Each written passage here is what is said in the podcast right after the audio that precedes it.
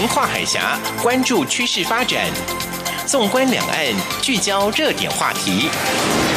两岸新闻桥提供台湾与大陆的新闻动态，为资讯的交流互动搭起沟通的桥梁。欢迎收听《两岸新闻桥》。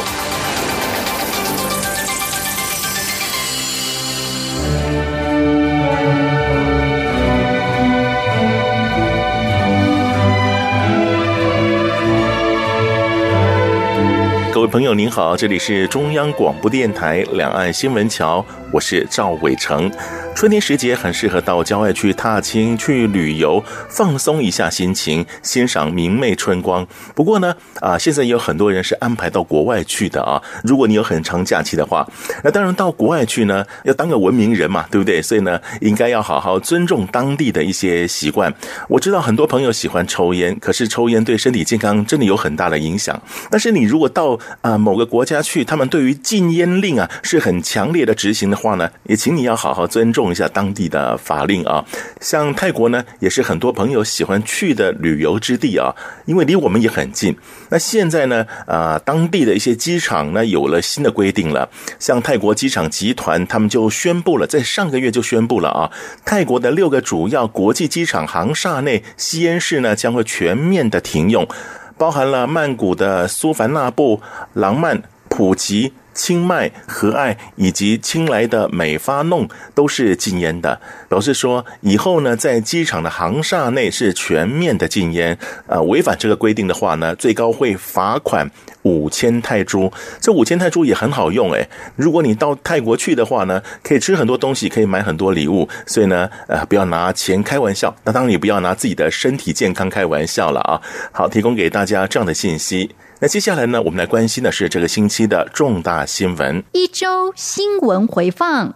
两岸这一刻，一开始来关心的是，呃，学生的权益啊，尤其是台湾的学生权益，时常是被忽略了啊。像香港科技大学台湾学生会上个礼拜呢，在校园内设立的宣传摊位，那摊位上呢挂上了中华民国的国旗，结果呢，上周六，也就是二十三号的深夜，学生会发现国旗遭人给扯下了，同时呢，挂上了中国大陆的五星红旗。当然，这些学生赶快的跟学校。来投诉啊！那科大学生会早前就发表声明，强烈谴责破坏台湾学生会摊位的人。声明表示，台湾学生会是科大学生会的属会，所有属会都是经过学生会大选来产生的。那获得科大同学的授权，任何因为政治或是其他的动机而攻击属会，等同攻击科大的民主制度。学生会是不会来做事的。那校方也已经跟进调查了，强调将会严肃的处。处理，并呼吁同学在表达意见的时候，应该采取理性包容的态度，尊重他人。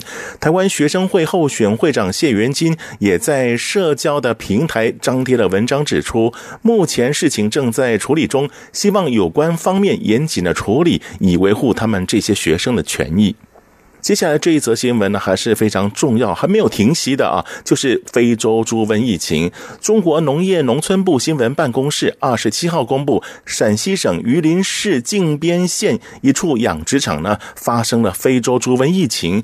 根据这个新华社的报道，中国农业农村部接到了中国动物疫情预防控制中心的报告，经过陕西省动物疫病预防控制中心确诊，靖边县一处养殖场发生了非洲猪瘟疫情。截至目前为止，养殖场存栏生猪一万一千三百三十四头，发病一百五十头，死亡呢有六十二头。春节假期后呢，中国大陆非洲猪瘟可以说是疫情升高，十九到二十。四号接连爆发五例的疫情，那养猪大省河北呢也是沦陷了啊。那中国三十一个省市区只剩下新疆、西藏和海南还没有传出疫情。好，希望呢赶快的把这个疫情呢给控制住啊。接下来这个消息呢是，呃，因为中国大陆公布的对台三十一项措施将满一年，陆委会二十七号通过新闻稿表示，台商二零一八年赴中国大陆投资金额为八十亿美元，较上年减少百分之八点一，为连续三年负成长。那很多台商反映就是没有感到受惠啊，那在大陆投资好像也越来越困难啊。那另外，二零一七年国人赴中国大陆就业为四十点五万人，续呈下降的趋势。那学生到中国大陆就业、实习人数，还有教师赴中国大陆任教都没有大幅的成长。台生赴大陆就读大学三千多人，比到其他国家留学的三万多人还要少。而中国制造二零二五也引起了国际警戒，经济成长下滑也影响到对台湾企业的吸引力，吸纳台湾经济实力的意图很难达成。对于中国国务院台湾事务办公室二十七号上午公布的对台措施实施成果，并推出名称为“三十一一条”的应用城市 APP，陆委会则表示，陆方所提出的成果多数是言过其实，注重包装而忽略对台湾的实质权益保障，意图夸大实施成效，反而凸显会台的名不符实。那中国国务院台湾事务办公室二十七号的这一场这个记者会啊，安峰山在会中宣称，和平统一、一国两制是中国大陆解决台湾问题的基本方针，那也会是实施国家统一的最佳方式。和平统一之后，台湾将永保太平，民众将安居乐业。陆委会晚间就通过了书面驳斥刚刚的说法，并强调。中共当局近年不断的对台政军施压、统战分化，严重威胁台湾生存安全以及国家发展，是迫害台海以及区域和平稳定的乱源。陆委会指出，中共谎称“一国两制”是对台湾人民的善意和关爱，完全是在欺骗以及粉饰“一国两制”的错误以及荒谬。陆委会指出，中共应该反思，采取民主体制与政治改革，或许可以打破僵化治理矛盾以及解决。决人民的需求，也唯有立即放弃对台用武，以及停止压霸作为，不设前提与政府沟通对话，化解分歧，两岸才有和平共处的契机。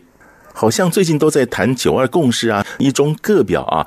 那前中国国务院台湾事务办公室副主任王在熙之前就说了，中国国民党把九二共识解释为一中各表，扭曲原意。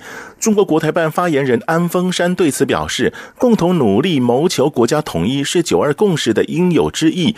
国立政治大学东亚研究所所长王信贤表示，王在熙以及国台办的说法都源自中共总书记习近平一月二号告台湾同胞书四十周年的谈话。北京当局不再允许两岸政治定位有任何的模糊空间。他分析，陆方如果要把九二共识的定义拉回到一九九二年两岸会谈时的情境，即使双方都要追求统一，这显示对中共而言，九二共识也好，一国两制。也罢，都只是阶段性的，最终还是统一的问题。接下来这个新闻呢，可以说是在全球各地啊造成很夯的一个话题哦。不过呢，也因为引起大陆网友的不愉快而遭到这个下架，也就是《还愿 Devotion》这个游戏。那这个游戏呢是台湾赤烛游戏公司制作的。那十九号晚间正式上线，线上实况观看总人数排行直冲全球第四，最高呢曾经冲上十万人。可想而知啊，这个游戏的影响真的是很大哦。那在游戏当中呢，一度出现一。张符咒图像的四个角落呢，出现谐音字“你妈八旗”，好像就是“你妈白痴”啊这样的一个意思啊。那符咒印章则是篆书写的“习近平小熊维尼”。那中国玩家还有网民看到了之后，就立刻向网管来举报，指控游戏辱骂国家领导人、制作人支持台独等等这样的一个啊指控啊。那网民举报之后呢，在当地就下架了。中国代理商呃，就进而在二十三。号宣布终止代理这一款的游戏，中国各大社群网站也同步的删除还愿相关的内容。国台办发言人安峰山在例行记者会回答台湾媒体的询问时表示，中国方面依法依规定对互联网和电子产品进行管理，这是很正常的事情。强调媒体提到的这个电子游戏，他说了我不了解。呃，不过呢，为了平息风波，还愿开发公司赤烛游戏日前呢也发布了声明，表示因为游戏在部分电脑出现无法开启和游玩时偶尔有闪退的现象，决定呢先暂时将还愿下架，并且重新进行软体的品质检测，也希望各方可以利用这段时间从素材物质风波中冷静下来。团队呢也会重新来检查游戏素材，避免类似的情形再发生。好，这是一个游戏遭到这样的一个下场哈，呃，在台湾比较少见了。另外，厦门市海沧区人民政府二十三号发布了关于增聘八名台胞担任海沧区社区主任助理的简章。招聘条件第一条就是认同九二共识，支持两岸关系和平发展和中华民族的伟大复兴。此外，应征者必须具有台湾户籍，四十五岁以下，具大学以及以上的学历，而且呢，必须毕业于中国大陆以外的高等院校，具三年以上的工作经验，而且呢。现在没有在中国大陆工作，那陆委会就说了，国人担任社区主任助理构成违反两岸条例第三十三条第二项的规定，主管机关内政部已经依法进行调查，并给当事人陈述意见的机会。接下来我们关心的是文艺方面的消息。四川省川剧院将会在四月来到台湾演出经典的剧目《白蛇传》。四川省川剧院演员梅花奖得主刘怡二十五号在台北举行了记者会上表示，《白蛇传》是川剧经典的剧目，剧中的青蛇有男女两身，是它的显著特色。那日常生活当中呢，青蛇化为女儿身，充为奴仆和白蛇作伴，凡是遇到危难，又再度变身为。为男青来誓死保护。那刘仪说，《白蛇传》中包含了变脸、踢慧眼、吐火、吊打等川剧的绝活。都将是这个剧的重要看点，所有技巧都将会服务于人物和剧情。离开剧情，这些技巧就只是杂耍。他希望有更多台湾观众来观看《白蛇传》，改变观众心目中川剧只有变脸的刻板印象。那这一次的演出是二零一九台湾戏曲艺术节的一部分。艺术节有戏曲台湾、戏曲经典、戏曲未来三大单元。四川省川剧院带来的《白蛇传》川剧经典折戏专场。是属于戏曲经典单元，那两者呢，将分别在四月六号、七号在台湾戏曲中心演出。最后呢，这是第四届海峡两岸文昌文化交流活动。今年活动呢是在三月九号定于绵阳市梓潼县举行，主题呢是盛世文昌福泽中华，有纪念文化、旅游、学术、经贸等活动融为一体，彰显文化特色，突出两岸的交流融合经贸发展。那这个活动呢是由四川省台办和绵阳市政府来主办的。活动承办方表示，每年农历二月初。三是文昌帝君张牙子的诞辰日，二零一九年三月又恰逢七曲山的大庙一零九二届文昌庙会，为进一步传承文昌文化，扩大对台交流，提升旅游的品牌。所以呢，呃，文昌帝君是我们传统信仰拜拜的一个神明啊，尤其是这些学子们，也许呢可以参加一下。好，以上呢是这个星期的重大新闻，我们休息一会儿，稍后为您进行的是热点聚焦栏目。Mm-hmm.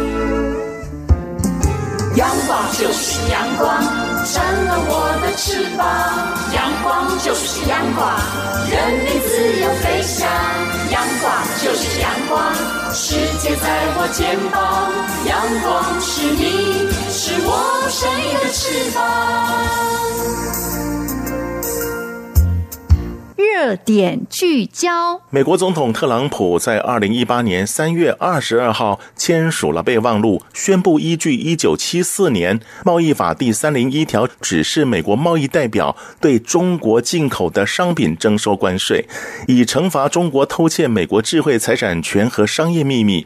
那中国商务部呢，随即向一百二十八种美国进口商品征税，到现在已经。二零一九年三月了啊，那这一场的中美贸易战仍然持续的进行着。要说谁占上风，谁居劣势，还没个准。但是谈判就是互有退让，互有得利嘛，只能说都不是赢家。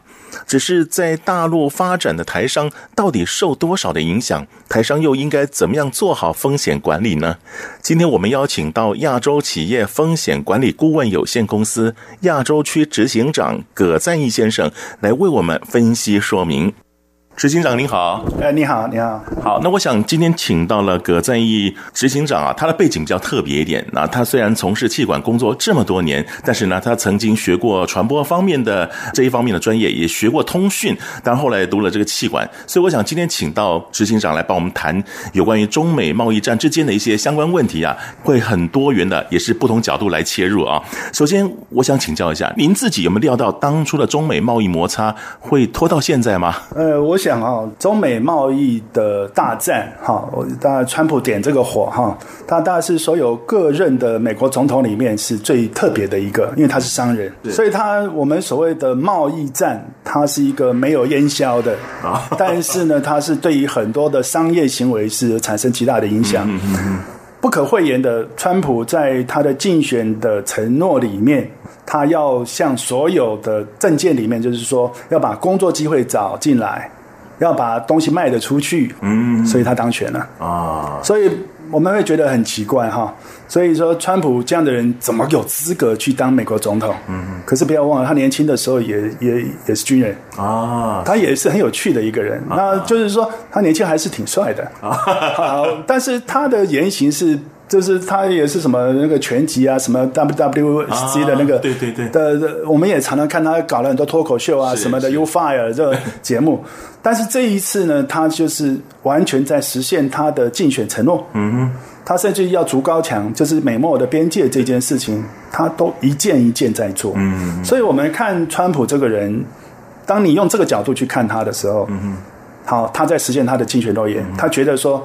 我们跟中国之间的贸易的呃这个逆差或顺差，这个之间要调整，嗯嗯嗯，所以他才寄出了一九七六年的三零一法案，是，好把它扩大，嗯，扩大起来，就是说你中国输入到我们美国的这个将近五百多亿的这个产品，我要特征从百分之十要增加到百分之二十五，嗯嗯嗯嗯，等于变相的，就是说我提高你的关税，我提高你的关税，你要做不做随便你，是，那当然中国就。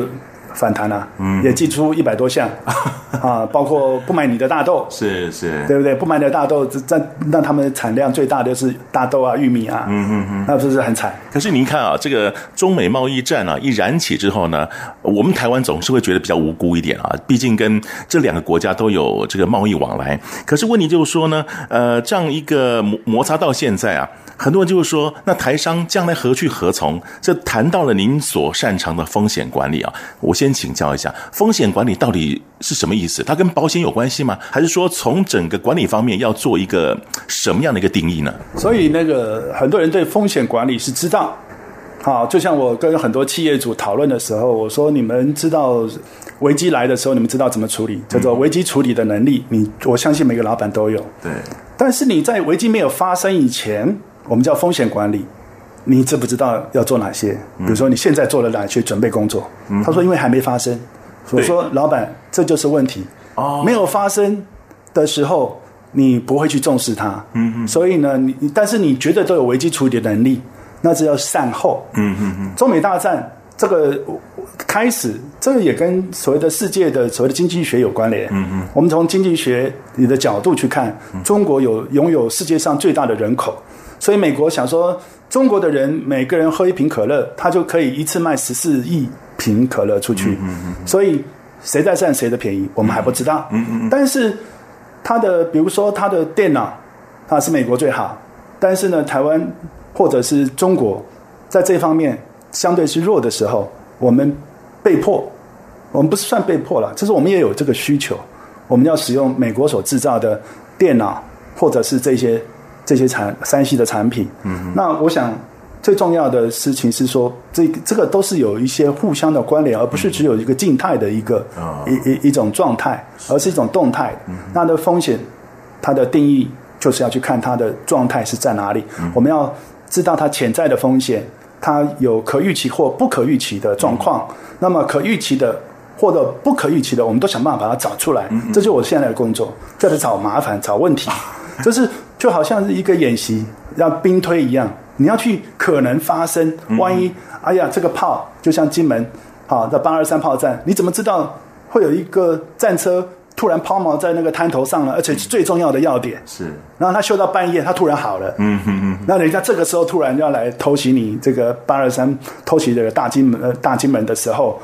那你你想想看，那个那那一艘那个战车发挥了多少的火炮力量？嗯，嗯，这很吓死人的。那就您谈到这个，到底发生不发生，都要未雨绸缪，也要来面对这个问题啊。那我们就谈这个中美贸易战。这个在还没有中美贸易战之前，台商那时候的风险是什么呢？我们这样讲好了，台商的定义，从过去到那边去设厂，到现在，根据这大概有至少十五十五到二十年的统计学里面来看。嗯台商在中国大陆登记的，啊，我想登记要看哪边为准。嗯，你觉得是一个呃中国大陆官方的登记比较准确呢，还是台湾的比较准确？嗯嗯。当然，我是以看中国大陆的比较准确。嗯嗯。不到十万家，我们的台商企业，哦，目前，目前哈，就是说这就将近十五年了啊，登记过。那现在剩多少？那我们再看另外一个数据，另外一个数据就更有趣了。我们在在上海 A 股有上市的公司，大概只有二十三家，嗯嗯，总数应该是有三十家，但是只有二十三家成功，嗯嗯，那这二十三家都是在本地所起来的吗？也不尽然，嗯嗯，有的只是台湾的人到那个地方去借壳上市，哦，那也有的人是在本地自己真的是按照规矩去上柜上市，嗯嗯嗯，那么用这种方式。但只有二十三家。嗯哼。那我们整个看起来，中美大战不是台商所引起的。嗯哼。台商在这个过程里面，你说有没有被流弹打到？嗯哼。我不敢说，但是我只能讲说，这个台商在这里面没有举足轻重的地位。嗯哼。他不会影响到。那我们要讲说，其实台商不是这这个这个的起点，不是这个所谓的呃呃，这个叫引爆点。嗯哼。倒是我们。看了不少我们两岸的观光啊，两岸的呃商业贸易啊，从来就没有因此而停过啊。嗯嗯嗯，还是觉得那中国跟美国的贸易的船，他们的散装货柜轮或者他们的这一些物品也没有因此而停下来过啊。嗯，如果说中美贸易大战是不是全部都停了？现在没有，现在三月份要准备正式谈判。是。那这个美国派了庞大的这个贸易贸易谈判团，也去中国做了第七次的谈商谈。他们川普到了今天的新闻稿，还觉得表表示说很满意，嗯啊，一定可以达成一个合作。对，双方以中国人的智慧，他一定会有所退，嗯，也有所进，嗯哼。啊，我想这是中国人的方式。那美国人要的是瞒天要价，就地还钱，嗯哼，他也要有进。所以，川普的是生意人，他懂得生意上的捏拿捏，见好就收。哦，所以这是我是我看到的，说不要太太太诧异。嗯哼，包括呃，他对加拿大的重新贸易关税谈判。嗯哼，那但对墨西哥要筑高墙，而且这个墙的费用还要你墨西哥出，墨西哥当然不同意。那包括在在整个的欧美。他也对他的欧美的所谓的战略伙伴也提出，你们的关税不公平，你们要跟我买更多的东西。我相信不只是中美大战，嗯嗯，美国是挑起了全球的贸易战争。如果就您刚刚所这样的一个定义来讲，就是说中美贸易大战不管前前后后啊，所谓数字上的台商来讲。并不是想象中有这么样的严重，但是有没有波及可能不知道，也许会有。不过呢，我想也因为这样的一恐慌吧，可能有些台商听闻了啊，听说要什么撤出大陆市场啊，可能要转进东南亚啦，也许会回到台湾来等等啊。台商撤出大陆市场有可能吗？是不是真的回到台湾来呢？我们这样讲好了，他可能是降级了啊，从台商变成呃干部了。嗯嗯嗯嗯。啊，因为可能经营不下去了，或者是被吃掉了。我们所谓被吃掉，就是企业合作变成从股东或从老板降格为员工了。哦，那我们以这个台湾的主计处，二零一七年赴海外工作的达七十三万六千人。嗯，这是主计处所提供的资料。是是。那我们看到这个赴中国的，在台湾的主计处就有四十二万人之多。嗯哼。那这只是到那边工作的哦，哦，还没包括到那边就学。就学的人口哦，嗯嗯嗯，所以这个是一个真的叫做国安问题了，嗯嗯，为什么有能力的人出国了？哦，为什么他要追求高薪嘛？嗯嗯，他如果不是高薪，他留在台湾做就可以了。嗯嗯，这个这更可怕的是，我们的高科技人才都被挖角了。啊，这倒是要关注一下哈。这个我们的高科技人才如果流落到外的话，对我们台湾自己的科技发展，那是严重的损失了。我们这个损失要从这个二十年这样过来看，我们台湾曾经最自傲的就是一种，就是医学上的手套，嗯嗯嗯，叫做医用手套，嗯哼，呃，一次性使用的一次手呃医用手套。我们的台湾的本来市占率是全球的百分之九十，嗯哼，现在呢？我们这个行业已经在从台湾已消失了。哦，现在是中国占了台全世界的百分之九十，因为我们的台商在那一边设厂了。啊，设厂了之后，你的技术被人家学会了之后呢，嗯哼，你就被人家更低价的打掉了。是，所以呢，这个这一件事情也是告诉我们，台商很想要成为第二个王永庆，嗯，可是你过去了，你是。没有去防备的一个问题，嗯嗯好，没有防备。那中国大陆有不断的有非常多的一些口号，嗯哼，三年减五年免，啊，比如说就是对税、对土地、对于很多条件，会台的政策，嗯哼，非常多，对。可是当你要结束呢，海关会进驻，还要查漏税，哇，还有甚至于。直接像抄家似的把你电脑都拿走，哦，然后呢，就可能把当初给你的优惠全部都一次给你要回来。嗯嗯，那在我们台湾，可能你要停业，你就申请一个表格就好了。对对对，就就就就结束了。然后你要缴的税就缴缴一缴，年度的营业营业所得税缴一缴就没事了。嗯，在中国没有那么简单。是，所以您这样讲的话，如果啊台商要撤出大陆市场，不管什么样理由了啊。所遭遇到这种种种行为的啊、呃，不管是控制或者所谓的这个查查也好，算不算是一种风险？它绝对是一个风险。我们这样讲好了，星光集团，嗯，我们讲星光集团，这是最近二零一五年发生的吧？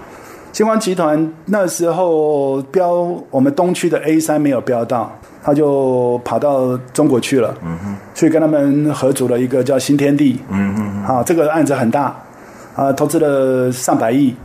上百亿了，结果是什么？被吃掉了，才四个月就被吃掉了。嗯嗯嗯，就都都盖好了，成立好了，但是因为我们对他的法律不够娴熟，就是以为自己是老板，嗯、就还啊，还把他大台湾的这个经济大佬就找去了，去排解这次纠纷，四个月认赔杀出。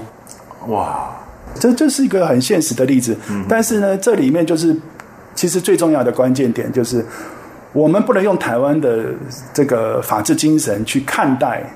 在中国的法律，嗯，这是一个两个不同的法律的层面。是是。那呃，我我讲一个比较简单的一个，我我有的我有在上海的客户，他跟当地的地主啊，或者是房东签约，呃，厂房签约，那是双方签约的。我们在台湾就直接就跟房东可以签约啦，对，那就是有效啦，就是只要是合意就 OK 啦。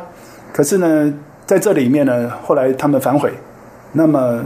就去争议反而无效，嗯嗯，那就是大门被封了，嗯哼，所以呢，他没有大门，一个工厂没有大门，那只有借借助后面的打通一个，把围墙打破，然后就从后面的工厂跟人家商量，然后就大门借用别的地方去，是是，像这一类的事情，就是我后来去才了解，他说都还是要通过透过所谓的我们台湾叫中介啦，他们也叫物流啊，物业物业管理。签的合约才比较有保障啊，这样子啊，嗯，那像你刚刚说，他们对方就莫名其妙把这个大门给锁起来，那他们这样没有违法吗？他们的就是在谈嘛，就是说他的效力嘛，嗯，我们常讲效力嘛，我们从法治的精神去看的话，就是说他们在这一方面的问题还挺多的，嗯，就是说什么样的合同是有效的，嗯嗯嗯，要注意哪些合同，好，像包括你租赁啊，包括这些，不要以为你跟亲自跟。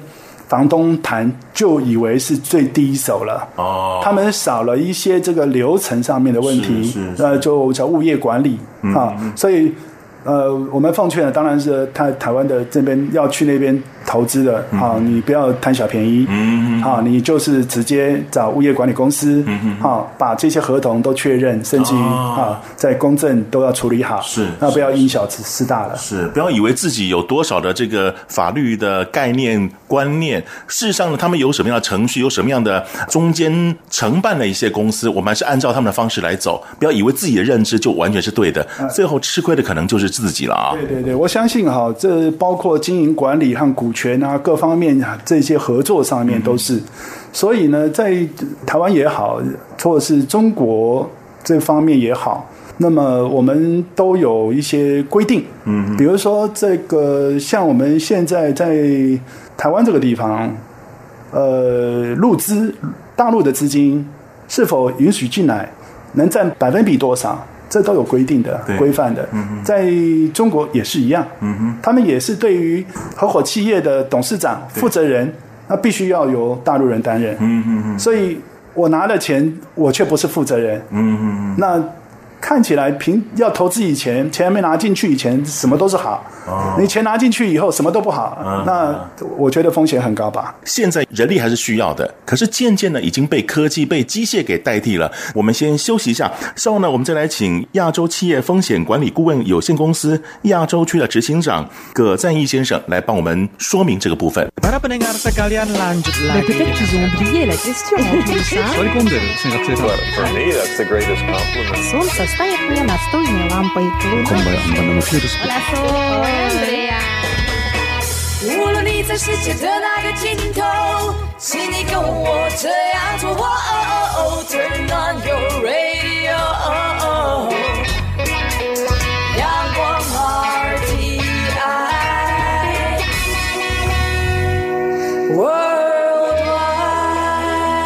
央广。联系世界的桥梁。各位听众朋友，您好，这里是中央广播电台两岸新闻桥，我是赵伟成。节目当中，我们邀请到这位来宾是亚洲企业风险管理顾问有限公司亚洲区的执行长。葛赞义先生，那刚我们谈到您这么不同的这个立论哈，倒有点惊讶，就是说台商啊没有想象中的这么多。不过您是根据数据而来的嘛，这倒是比较实在一点。那谈到这个风险，其实就算没有中美贸易摩擦，还是有风险的。就如同您刚刚提到，可能因为当初会到大陆去，有些人力上、成本上的考量。那现在啊，科技这么进步，对不对？那我们把人工。换科技的这种设备啊，换一些机械式的来代替，不会比较好一点吗？我想说，这个对大企业哈，所以说制程上需要大量的工厂加工啊，那些就讲红海在郑州厂的部分，他用五十万的人力。那他的，我从新闻是媒体上也看到，他预计要降到挣二十万到十五万之间吧。嗯，那为什么呢？因为人的会有工资，会有生病，会有很多管理上的问题。那么机械式呢？那就是机械取代人工，我想这是必然的。我们讲说工业四点零的革命，就是大数据加上机械人，嗯，机器人是，这就，就是四点零的工业革命。那我们现在也正面临到这个时候。是。但是在产业结构里面的部分，我们必须要看，不是所有的产业都是属属于这个产业的。我们讲食品业，嗯，食品业，我们今天包饺子或者做包子。这个呢，可以有大量的什么样机械？是，因为它有有包饺子机，有擀皮机，有什么机？它只弄弄弄，然后都装起来了，装袋了，都不用碰到人的手。嗯哼，它就直接就一包一包放到冷冻库去了。可是呢，我们还是有看到非常多的这个小型的企业、嗯、啊，比如说鼎泰丰、嗯、啊，像这样子的企企业在，在在台湾也好，在中国北京也好，都看得到。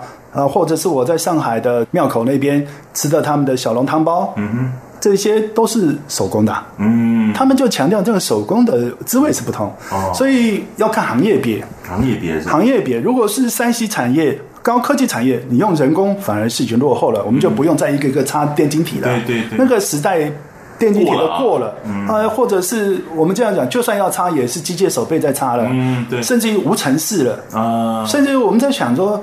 哎，我们以前一个电锅可以用十几二十几年，嗯、一个手机可以用十几二十几年，是现在叫做退步啊。一个企业如果生产了一个手机可以让人用十几年，那他、嗯、他要赚什么？哎，也对啊，你看现在不管啊。世界各地知名的厂牌所有手机啊，每隔几个月甚至一季呢，就换了一个新的款式出来了啊。没错，机器人是否能够全面取代？我们就以日本为例，日本人对机器人是有迷恋的程度。嗯哼，他们有很多的饭店都是有机器人柜台，甚至于这，对，你会发现他们在退潮了。嗯哼，因为他们的机器人的损坏率到机器人的实实际执行率，它已经在消减了。所以这就是科技上面的问题，科技始于人性。它如果科技没有人性的时候，那人的好奇感会降低。是。那但是呢，我们要生产类别就不一样了。生产类别的话，我一天可以手工打造一台，比如说法拉利的轿车，它值几千万、上亿都可能。嗯嗯。但是呢，你如果用机械设备打造的一个法拉利，它可能不到几、不到不到几百万。嗯嗯嗯。那你要看。它要生产一年才产生一台，是。那我我一天可以产生一百台，嗯，你想想看，这里面的价位它就不同了。嗯，我我认为这个机械要取代全人的部分，只有少数的行业和业种、嗯、业态，嗯，还和它的流程需要防尘、需要注意的部分，那甚至于不可以有一丁点的灰尘都不可以防尘，嗯、那那势必人工。当然会被取代了。嗯，是好。那既然是这样子啊，就可能将来啊，呃，不管是人工智能啊，或者说在机械师这一方面，可能会有进一步的发展。不过呢，人性还是蛮重要，人工当然也不能这个完全给排除掉了。问题就是现实的状况，就是说企业主考量是成本问题，但是中美贸易摩擦还是存在的，你也不能左右它。所以这时候我们这些企业主，他应该用什么样的心态，或者说他在公司的整个运营的策略上，是不是也要有些调整呢？呃，是的，我相信哈，我我我对某些大的财团、大的企业，他们开始做分散的策略。分散的策略就是说，工资高，我就往一部分的厂就移转到工资低的地方，啊，比比如说越南，或者是印度，或者是其他的地方去了，嗯嗯嗯，就是工资低。当初进大陆，台商进大陆是因为工资低，嗯、是因为投资环境啊很便宜啊，他才去的。可是呢，他离开是因为他的工资高了，嗯，然后他的这些条件不见了，甚至于涨税了，甚至于更多严重的要求，包括昆山，昆山厂，嗯嗯嗯，啊，无限期的停工，就只是说告诉你你的废水这些污水处理没有处理好，嗯嗯，可是你当初没有做，嗯嗯嗯，我们这样讲，就是说一个工业园区你要具备有哪些的条件，是你工业园区本来就应该要做好的，是，现在反而我们的台商受。被迫停工，哇，要承担了，变变成说，我们这样讲好了，说你要一个造镇计划，你的马路，你的这些所谓的所谓水土保持，这一些政府就要做了，嗯嗯，那不然他在这边的投资，他他有问题的，是，而且这是属于公共建设的部分，不包括污水处理和下水道处理，他都要处理，嗯，那我们这样讲，工业区更要处理这些问题。嗯，尤其是我们现在面临一个很大的问题，就是我的客户在深圳啊，在罗湖、在长南山，在这一些的这些客户，或者在上海的各区的啊，或者到天津的我的客户，我都会去访视他们。我们在十年前，我就啊，当然已经到十二年前访视，都会有一个问题，就是电力不足，它的供电力不足。一个企业做三休二，就无薪假两天哦，无薪假两天，你只能做三天，嗯哼，因为没电，那怎么办呢？没电也是一个问题，没油也是一个问题，嗯哼，那这一些问题都需要什么？都要去改变，嗯哼。那如果说啊，台商啊，他回到台湾之后。可是好像也没有办法完全就跟美国跟中国摆脱关系了嘛。我们彼此的经贸其实都还有的。那所谓的三角贸易这样的一个情况之下，你即使把工厂撤回到台湾，不是彼此关系还是继续维持着吗？商人是无祖国的，嗯，哪边有钱赚就往哪边走。我们这样讲好了，美国对各个国家都有实施配额制，哦，配额制啊，配额就是说，当我台湾的配额用完了，为什么有的台商很聪明会到中国大陆去设厂？为什么有的中国大陆的这个台商又又反而回到台湾设厂？就是因为配额，嗯，我配额不够了，我用完了，我当然要改变了，哦，甚至我到越南去设厂，嗯，我用越南的配额，其实都是对美国叫贸易。我们的商人太聪明了，嗯哼，我们会善用你的限制，再去找答案，嗯，然后呢，我们再去设厂，是。啊，再去，我想这个是你有，就是上有政策，下有对策。嗯嗯嗯。这个尤其是想要从事贸易啊、从事商业的这些商人啊，更有这种危机意识才对。是。那我们有一句话叫做分散风险，所以呢，就有人说，那台商其实不应该把所有的鸡蛋放在大陆这么一个篮子里头。那也许呢，可能近期我们所耳闻的，就可能回到台湾、回到东南亚去投资，算不算是一种风险的分散呢？哦，我觉得我同意这个说法，因为把鸡蛋放在一个篮子里面，这个这个做法，一篮子的做法是，当然是有问题了。嗯嗯。那么，呃，我想这个是一个标准化的这个行为哈，就是说，即便是价位，即便是高，比如说我们在讲了，我们要台商想要进攻这个欧洲市场，嗯嗯，那它欧洲市场是势必要有工厂，嗯，那它的工厂要设在哪里？它的交通方不方便？这个都必须要去考察的。可能成本比它在越南要高，嗯、可是它要进攻的是欧亚市场。嗯，它在那边设厂是不是反而就是就近了？所以这是策略上的运用。是，它成本提高。那美国 Made in China、Made in America 跟 Made in Taiwan，我想这一些的慢慢就会改变了。嗯、就是说，商人他会会在这个。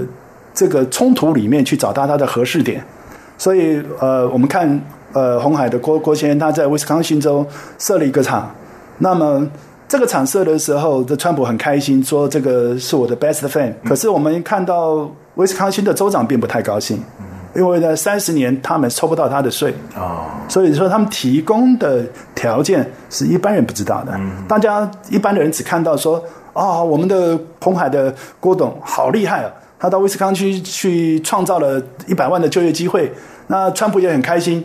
可是你看到下面他们给的条件呢？条件是什么？比如说人力上面的补贴，还有税法上的补贴。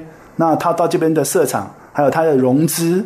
各方面都是问题，我们这些小台商真的要贷一个款，这如登天还难啊！是，比登天还要难。嗯、所以我们的小台商啊，前仆后继都是靠自己的钱去的。嗯、台商的态度在海外的态度也是一个重点。嗯、因为你到一个感觉到环境不如你的地方，你就当老大了，你去破坏它的行情，是，甚至于就是感觉到我的钱非常好使。那让当地的人会瞧不起你，嗯嗯，哦，不管我们这个态度是移到越南也好，移到柬埔寨也好，移到泰国也好，移到马来西亚也好，移到印尼也好，我觉得都要改正你的态度。要生根才能发展，是。这一点是我我们一再的在我们的客户群里面，我们都要告诉他们说，台商千万不要高人一等，是。要想办法跟他们融合在一起，嗯、要跟他们一起发展，将来才不会爆爆发一些所谓的排华运动的时候，你会被波及到。是，真的是中肯的建议啊！你看，呃，早期没有错，很多人认为有钱就是老大爷哈，到大陆去可能横行无阻。可是问题就是说，别人也在进步，我们自己如果没有看清楚整个社会的局面的话，事实上吃亏的是自己，别人在瞧不起你嘛，是不是啊？那我相信现在有一些呃有手有为的台商能够做得不错，基本上在本身的品行方面呢，应该也是蛮受肯定的哈。不过最后请教你一个问题，您您 觉得中美贸贸易摩擦还会多久啊？我觉得中美贸易它是一个过程而已了哈。呃，这一波过去了，下一波什么时候来不知道。因为在这里面，我们常讲谈判是一个艺术啦，谈判本身就是一种艺术。它也不可能说你要十项，它十项都能达成。可是可能它的底线是三项能达成，我就很开心了。但是它总是要装模作样。那我们这一次可以看得到，在三月份，三月二十二号。大概可以看得出来，他们的早收清单里面应该可以看得到了。嗯，我觉得他们已经有七次的所谓的非部长级的会议里面，私底下在把问题一直反映上面，愿意然后呢做一个比较大的哈所谓的川习会这样子的，就表示要 sign 了。嗯，我觉得这一次应该说川普也不见得是输家。嗯哼，好，但是呢，你说他赢呢，他把联邦政府也得罪了。嗯哼，好，那联邦政府关了一个月。大家都去过年了，对啊，我想那个是又是另外一件事了，那是他的另外一个政见，就是呃美墨之间的那个围墙的事件啊。但是他忽略了一点，加州有四分之三的人，啊，他是必须要依赖墨西哥的人力才有办法活下来的。嗯嗯那但是他边界一关，你想想看，这对于整个的加州都会影响很大。你要记住。加州曾是曾经是第一个要独立的州，对对，不要忘了这一件事情。这一件事情是说，美国联邦体制下，联邦政府可以关门，但是地方政府没有人关门。对，嗯，我我们不能去小看这件事情，因为你没有准备好你的配套方案。嗯，会持续多久？我觉得是一个阶段性、阶段性。美国从一九一九七六年就有三零一法案，它到现在已经引用了不少次了。这一次只是一个超大型三零一法案吧，嗯、我我我相信中美大战是升级的是 是三零一法案，那只是两个都像小孩子这样打架一样，你提高我，好，我也就提高你，那谁先放下来？你看弄了半天还不是要谈判？是啊，搞最后没有一个赢家哎，没有赢家，我们反而就看台湾。我我我反而我觉得我们在台湾我们是受惠者，因为你这两两个大人在吵架嘛，是是，那你们两个的订单都流失了，都跑到我这来了。哦，我从我从另外一个角度去看这个问题，哎，反而是一个非常好玩的一个现象啊。是，其实我刚刚讲的，一开始讲中美大战不是台商挑起的。所以它也不会结束在台商。OK，好，那今天我们谈的是有关于啊中美贸易摩擦所引发的各种的现象，然后我们也谈一些风险管理啊。我们也很意外得到各种不同的层面的信息，所以呢，非常感谢亚洲企业风险管理顾问有限公司亚洲区的执行长葛赞义先生。那有这么意外的收获，其实我更想追问的，因为时间的关系啊，下个礼拜再来谈有关于台湾人到大陆求职的一些相关问题好了。因为您刚刚特别提到。台商实际登记数字没有那么多，求职的倒是不少啊。好，那我们就来关心一下这些员工好了，好不好？好，各位听众朋友，先休息一下，稍后再回到两岸新闻桥。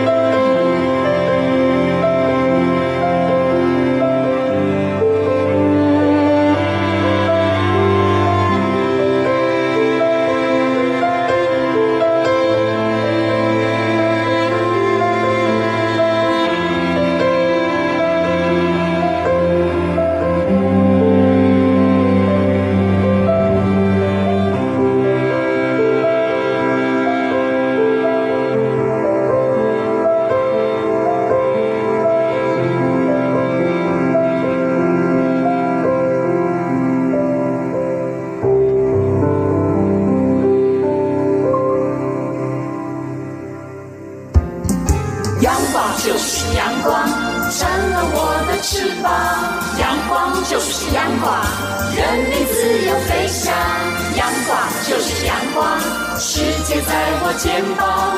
阳光是你，是我生命的翅膀。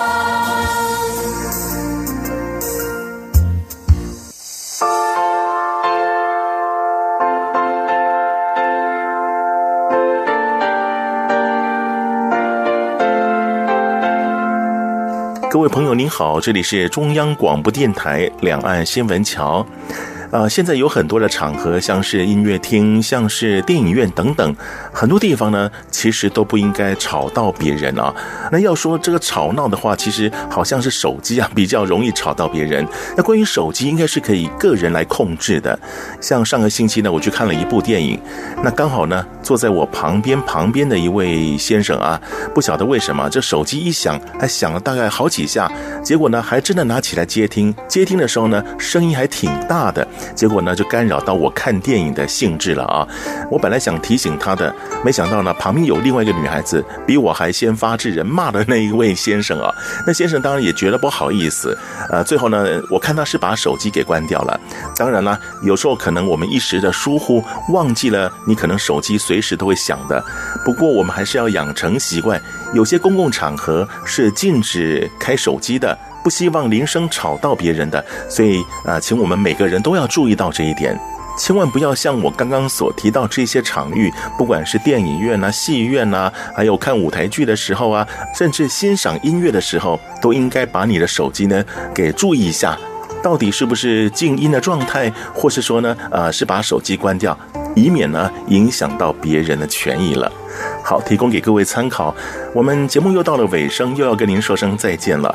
别忘了下个星期同一个时间，请继续收听《两岸新坟桥》。赵伟成祝福各位有个愉快的假期，再会。